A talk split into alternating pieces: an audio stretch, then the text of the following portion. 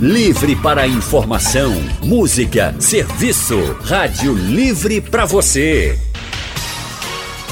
O consultório do Rádio Livre, com Anne Barreto e Raudney Santos. Faça a sua consulta pelo telefone 3421 3148. Na internet www.radiojornal.com.br. Rádio Livre. Boa tarde, doutores. Boa tarde, doutor André Novaes, e boa tarde também ao doutor Joaquim Branco. Muito obrigada por estarem nesse consultório de hoje. Um prazer estar aqui. Boa tarde, Anne. Boa tarde, Raul, né? Boa tarde, doutor Joaquim. Prazer falar com seus ouvintes. Gente, hoje o nosso consultório vai falar sobre o câncer que acomete o prefeito de São Paulo, Bruno Covas, um homem jovem de 39 anos que descobriu um tumor maligno na cárdia, que fica entre o esôfago e o estômago, em estágio já de metástase, ou seja, com tumores espalhados em outras partes do corpo. Aqui no estúdio, a gente está recebendo o presidente da Sociedade Brasileira de Endoscopia Digestiva e diretor médico da Endogastro Diagnóstico, doutor André Novaes. Seja sempre muito bem-vindo, viu, doutor André? Obrigado. O que temos a aprender com esse câncer que atinge o prefeito de São Paulo?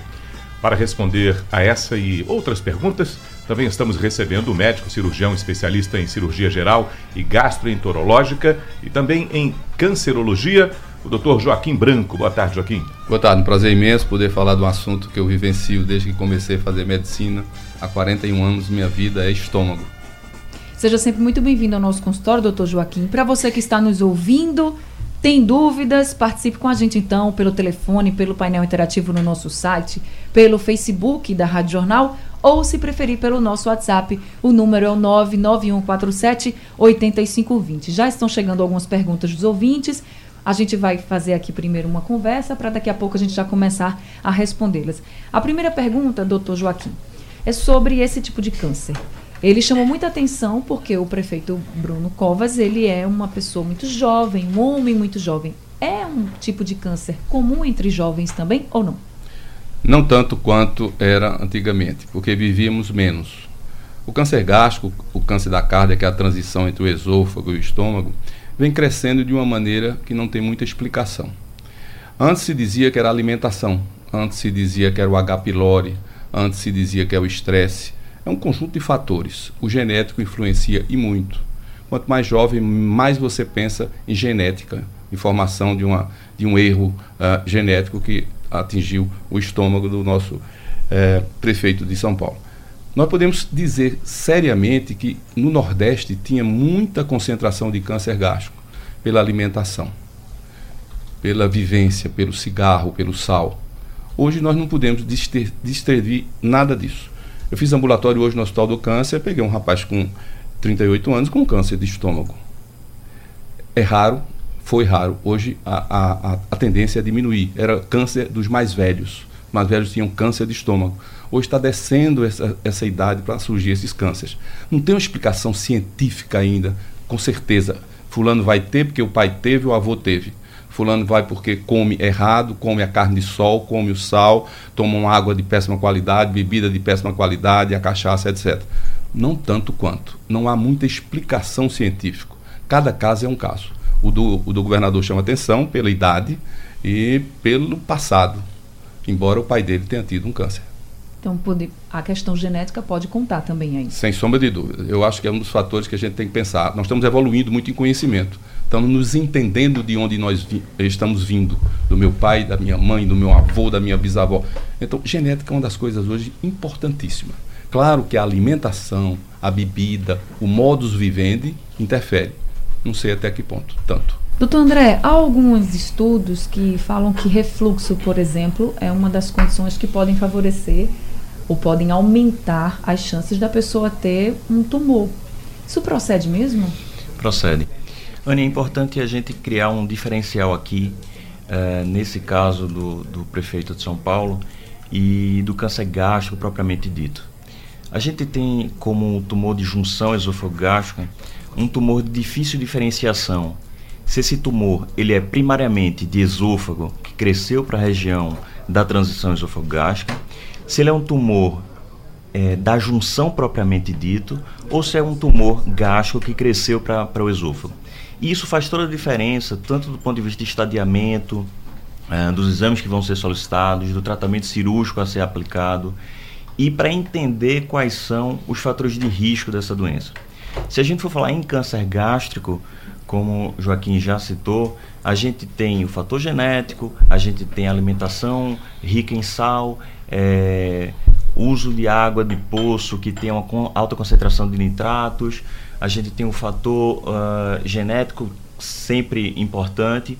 Mas quando a gente, o H. pylori, que é uma bactéria que foi descoberta no, em 1983 e que mudou completamente a incidência de câncer gástrico. Ah, o câncer gástrico, diferente de boa parte dos cânceres, ele vem reduzindo a sua incidência. Vem reduzindo provavelmente pelo tratamento do H. pylori, que até 83 não se sabia que existia. Já o tumor específico da junção esofogástrica uh, parece ser um pouco diferente. Principalmente se ele vier ali do esôfago. Aí sim a doença do refluxo ganha importância. Em geral, a doença do refluxo, que é nada mais é o retorno do ácido do estômago para o esôfago, o esôfago tem uma mucosa diferente da mucosa gástrica, é uma mucosa mais sensível. E ao entrar em contato com esse ácido, numa tentativa de se proteger, ela se modifica, essa mucosa se modifica, levando a um processo que a gente chama de metaplasia. Metaplasia nada mais é que é uma, uma mudança de um tecido por outro. Nesse processo de mudança pode acontecer uma displasia, digamos assim, uma saída dos trilhos. E aí vem a proliferação de uma célula típica, surgindo o câncer. Então, a doença do refluxo pode ter influência no tumor de junção? Sim, principalmente se ele for um tumor de junção de origem esofágica que cresce em cima de um tecido eh, de metaplasia, que é o Barrett. Doutor, no início do caso do prefeito Bruno Covas, o que a gente acompanhou inicialmente foi que ele estava com uma certa irritação na pele, identificado depois como erisipela, e as coisas se seguiram daí. É uma consequência, uma sequência lógica do tumor ou uma coisa não teve a ver com a outra, a erisipela, a trombose e o tumor? É, onde é que essas coisas estão ligadas, doutor Joaquim? Células cancerosas começam a migrar para todo o corpo. Porventura, alguma célula dessa foi para aquela veia, entupiu, deu um, uma trombose, veio o processo inflamatório, veio a tentativa de explicar por que um homem jovem com 39 anos, atleta, estava com a trombose. Foi, foi, ele tem câncer gástrico, metástase hepática, metástase linfonodal e células caminhando. Não é comum metástase em veia do braço ou da perna. Nele, um caso realmente fora da realidade. Como está num grande centro, foi pesquisado saber. Se fosse num centro pequeno, tratava só a erisipela, só a trombose e não ia procurar a causa. Então, a causa específica possivelmente células cancerosas que entupiu aquela veia, deu o processo inflamatório.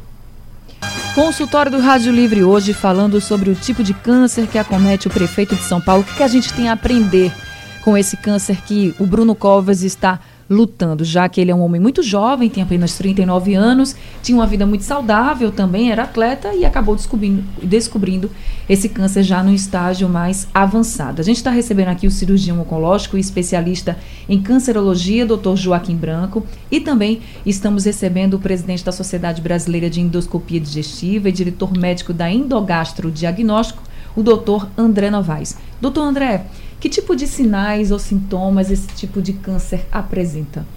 Pois é, Anne, infelizmente, a grande maioria dos pacientes vão apresentar sintomas inespecíficos, sintomas recorrentes em boa parte da população que procura um ambulatório, um consultório de gastrologia. É, queixas como azia, queimação, empachamento.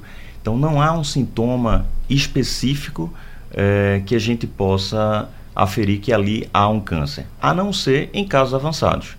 Então, numa situação de um câncer avançado na junção esofogástrica, é possível que o paciente tenha dificuldade em engolir, então a sensação de entalo, de engasgo, e aí começa a vir perda de peso, possibilidade de vômitos com sangue, que a gente chama de sinais de alerta. E aí sim, nos sinais de alerta, eh, a gente tem a, por obrigação, fazer um exame de endoscopia digestiva para confirmar o diagnóstico ou afastar mas infelizmente no início do quadro é difícil que um sintoma, um sintoma chame a atenção do médico. A endoscopia digestiva no Brasil, ela não é um exame de prevenção, diferente da colonoscopia.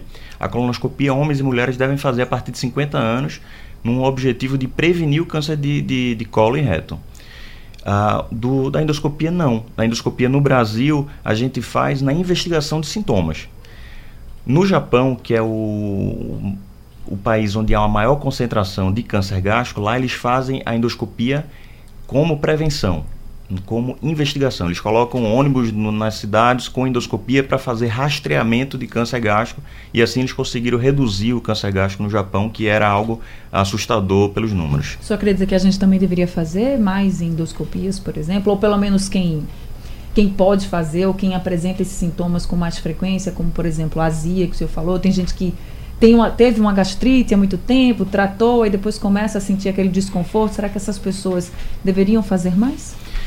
Hoje a gente já faz um número de endoscopia bem considerável, então é, é, comum um paciente ir ao consultório de um gastrologista ou de um clínico e sair com a solicitação de endoscopia por conta de suas queixas.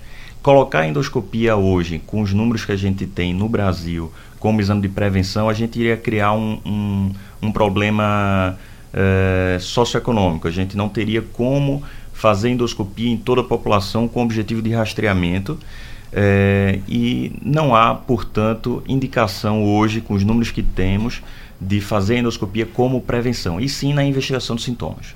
Tá certo.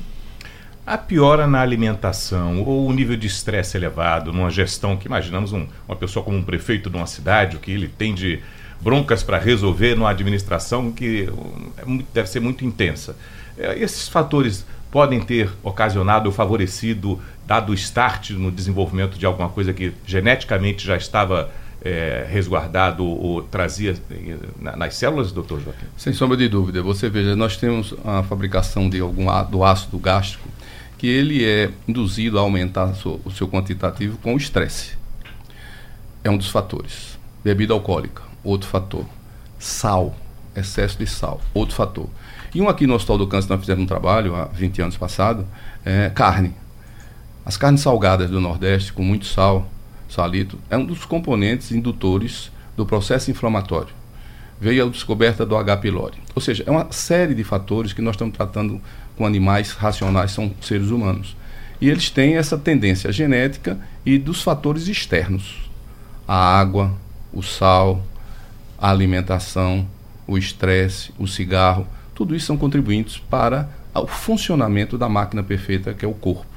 E o, o estômago é realmente um órgão de impacto no dia a dia. Por exemplo, se eu sair daqui e bater no meu carro, eu vou ter um estresse tão grande que eu vou ter mais tarde azia, queimou, dor de cabeça. Quer dizer, todos os fatores físicos, psíquicos e funcionais interferem na função da, da formação de alguns tumores. Câncer gástrico sofre também isso na sua gênese, no seu começo. Doutor André, o senhor falou que normalmente as pessoas só vão descobrir como o prefeito de São Paulo no estágio mais avançado, em metástase e tal. E aí, aqui no nosso Facebook, muita gente está comentando, e a Anne Josiane Fortunato está dizendo: então a verdade é que a gente não está livre. Ninguém está livre. Infelizmente não. Uh, a descoberta do câncer gástrico ela pode até ser precoce, Anne, quando na investigação de um sintoma, de um sintoma a gente por, por sorte, acha uma lesão inicial que é passível até de ressecção endoscópica, fazendo a cura daquela, daquela lesão sem que precise de cirurgia, quimioterapia. Então é possível? É possível. Mas não porque a gente direcionou a, a investigação para um câncer. A gente direcionou para uma sintomatologia e achou uma lesão, uma lesão inicial. É, não há como a gente afirmar que uma pessoa fazendo exercício físico, alimentação adequada, todos os hábitos que todos os médicos recomendam todos os dias está livre do câncer. Existem os fatores mutáveis e os que não podem ser modificados. Uh, dentre os fatores que não podem ser modificados, o principal é o genético. Então, a despeito de você fazer tudo correto, há ainda o fator que você não consegue modificar, que é o fator genético. Então, obviamente, que se a gente tem o fator genético e associa os fatores que poderiam ser retirados, aí certamente a gente está aumentando o nosso risco de desenvolvimento do câncer. E esses fatores genéticos, doutor Joaquim, é relacionados, por exemplo, se eu tive uma pessoa na minha família que já teve qualquer tipo de câncer, eu já tenho, teoricamente, aquela genética para qualquer outro tipo de câncer, ou nesse caso teria que ser o mesmo tipo de câncer? Não, veja, eu posso ter tido um bisavô que teve um câncer gástrico e meu neto vai ter que é genética, passa de família em família, e quando ele vai ser o preponderante, a formar o câncer pode ter vindo de outra geração. Então tem muito a ver isso. Nós temos muita preocupação em orientar a nossa população que está nos ouvindo, é a tentativa sempre de ter boas orientações, boa alimentação, água, não se expor a sal, muito sal, não se expor aos alimentos, os condimentos, os enlatados, os embutidos. Todos esses são fatores realmente formadores, estimuladores do, da mucosa gástrica se transformar em uma mucosa doente, virar um câncer. Então, não tem muita certeza, mas nós temos dados hoje preponderantes que podemos fazer a população diminuir a possibilidade do câncer, aquele adquirido pelos fatores externos, pelo modo vivendi, como também pesquisar, e vamos chegar a esse ponto, da genética. Por exemplo, meu neto, um dia eu posso pedir para tirar o sangue dele para saber se ele vai ter que tipo de câncer. Então é possível você chegar a isso. Estamos de volta com o consultório do Rádio Livre, hoje falando sobre o tipo de câncer que acomete o prefeito de São Paulo, Bruno Covas. Chegou a notícia agora há pouco de que ele deve deixar o hospital ainda hoje, mas o tratamento continua. A gente está recebendo aqui no estúdio o médico endoscopista, Dr. André Novaes, e também o cirurgião oncológico e especialista em cancerologia, Dr. Joaquim Branco. Pelo telefone, Jaziel de, de Beberibe é quem está na linha e vai conversar com a gente. Jaziel, boa tarde para você. Boa tarde, Ana. Ana, veja bem, é, a, a, respeito do remédio similar, eu já atendi que ele já foi testado em 2003, só que eu não sabia porque não saiu a informação na Rádio Jornal. Agora, eu sempre vejo o doutor Veiga falando, João Veiga, e ele é uma autoridade para falar que o SUS não gasta o orçamento que é para gastar na saúde. Então, assim, não é falta de dinheiro. Prevenir é o melhor. Eu já vi doutor Veiga falar várias vezes que o SUS não consegue gastar o orçamento que tem na saúde. Então não é falta de dinheiro. E se ele fala, ele tem, ele tem autoridade para isso. Agora, a minha pergunta é a seguinte: metástase, eu sei que muitos cânceres não, não tem jeito mesmo, mas e muitos têm com cirurgia, essas coisas todas, mas a, a metástase significa que a pessoa vai. É a sentença de morte, como se diz. Tá certo, Jaziel. Obrigada, viu, pela sua participação. Doutor Joaquim? Não, nem toda metástase é o atestado de óbito a, a metástase que reage à radioterapia, à quimioterapia, à extirpação desses linfonodos, desses gânglios, que é uma das cirurgias que tem progredido muito com qualificação de resultados, é tirar os linfonodos. Mesmo aqueles que sejam tumorais ou os que estão junto deles, que a gente não tem certeza se está contaminado, devam ser retirados. Por isso que nas gastrectomias totais nós fazemos toda a linfadenectomia, ou seja, faz uma limpeza geral para aquilo que está perto, que pode ser uma metástase, ser retirada. Doutor André, o prefeito Bruno Covas está fazendo quimioterapia e os médicos disseram que vão avaliar se ainda vão fazer radiologia. Neste caso dele, desse tipo de câncer, há uma possibilidade, por exemplo, de ele realmente ficar totalmente curado? Ou é difícil falar em cura? Bem, é difícil falar no caso específico, já que a gente talvez não tenha acesso a todas as informações do, da, do prontuário do prefeito, mas, uh, como Joaquim já bem falou, o fato de haver metástases, a gente não pode afirmar que não há possibilidade de cura. É certo que quando há metástases, a gente tem um prognóstico um pouco mais difícil do que uma, uma lesão que ainda não tem metástase. Mas hoje a gente teve uma, tem um avanço muito grande na oncologia clínica, com quimioterapia, com uh, terapias específicas para tumores é, recém-descobertos. Então, assim, a gente tem um, teve um avanço muito, muito importante na quimioterapia. Então, geralmente se faz uma quimioterapia neoadjuvante, que é uma quimioterapia antes da cirurgia, para facilitar a cirurgia, já reduzir o tumor. Faz a cirurgia e após complementa com a cirurgia pós, é, a quimioterapia pós-cirúrgica. Nós podemos usar também, hoje está se usando muito, em câncer de uma maneira geral, imunoterapia. O que é isso? É melhorar o, o poder de defesa do cliente contra aquele agressor. Então, a imunoterapia específica para alguns tumores tem funcionado muito bem. Tumores de bexiga, os tumores gástricos estão sendo usados em protocolos bem avançados, que você tem que dar todo o material para que aquele corpo reaja àquela doença. Então, se você faz imunoterapia, você está aumentando as defesas do organismo daquela pessoa para que a quimioterapia, a radioterapia, tudo em si, seja melhor efetivada. Doutores, o que aconteceu com o, o, o prefeito? De uma infecção na pele e chegou a essa, ao diagnóstico que hoje nós estamos aqui conversando sobre ele, esse câncer. O prefeito Bruno não, teria chance de ter identificado em tempo hábil se tivesse ido para um local com menos recursos do que os hospitais que ele tem em São Paulo e foi para o Sírio Libanês, uma Isso. das grandes referências Isso. na América Latina de, de hospital. Qualificação. Né, de qualificação, né, professor? Exato. Num outro estado, aqui em Pernambuco, a gente tem essa mesma eh, cuidado, temos aqui a, hoje a medicina tão também preocupada e, e perspicaz no, no, nos exames para chegar Não, não temos. No dia a dia não temos. No dia a dia não temos. Um debate aqui em Geraldo Freire, eu, eu falava que ia chegar é, robótica para nós operarmos ele, quando vai chegar? E eu sei quanto tempo nós vamos ter di dinheiro para comprar um robô para operar no Hospital do Câncer. Quanto tempo? Eu não terei, não terei vida para ver. Então nós temos que ter a sensibilidade de saber o que nós podemos fazer. O ideal, o ideal seria isso que, que o colega falou, é, de fazer endoscopia racional com tentativa de descoberta precoce. Não temos essa condição de chegar numa fábrica, numa fazenda e fazer endoscopia em todo mundo. Não temos. E quando vai para o nosso, nosso hospital do câncer, já vai com doença e doença avançada. Agora, alguns reagem ao tratamento químico, radioterapia e cirurgia, outros não.